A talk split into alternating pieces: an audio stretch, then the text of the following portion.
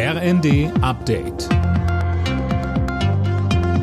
Stündlich neu. Auf den Punkt informiert. Ich bin Gisa Weber.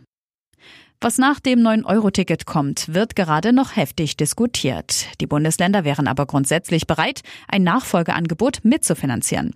Das hat die Chefin der Verkehrsministerkonferenz Schäfer dem RND gesagt. Mehr von Tom Husse. Bundesverkehrsminister Wissing müsse endlich Fakten liefern. Erst dann könnten die Länder eine Entscheidung treffen, sagte die Grünen-Politikerin. Konkret gehe es darum, was das Nachfolgeticket kosten werde, ob es bundesweit gelten soll und welchen Anteil die Länder leisten müssten.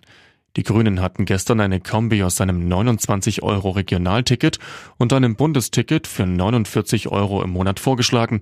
Das müsse Wissing nun prüfen, fordert Schäfer weiter. Die internationale Atomenergiebehörde IAEA e dringt auf Zugang zum ukrainischen Atomkraftwerk Saporischja. Nachdem das Werk am Freitag beschossen worden ist, wolle man sich ein Bild von der Lage vor Ort machen, heißt es von IAEA-Chef Grossi. Im Kampf gegen den Getreidemangel sollen die Bauern in Deutschland im nächsten Jahr mehr Weizen anbauen dürfen. Das hat Bundeslandwirtschaftsminister Özdemir den Ländern vorgeschlagen. Mehr von Mia Hehn. Özdemir setzt damit einen Vorschlag der EU-Kommission um. Die hatte ihre eigenen Vorgaben zum Fruchtwechsel und zu Artenschutzflächen aufgeweicht. So sollen mehr Flächen für den Getreideanbau genutzt werden können. Das Ganze sei ein Kompromiss, der an der ein oder anderen Stelle auch wehtut, räumte Özdemir mit Blick auf den Artenschutz ein. Der Deutsche Bauernverband begrüßt Özdemirs Pläne, hält sie aber nicht für ausreichend, um die Lebensmittelversorgung zu gewährleisten.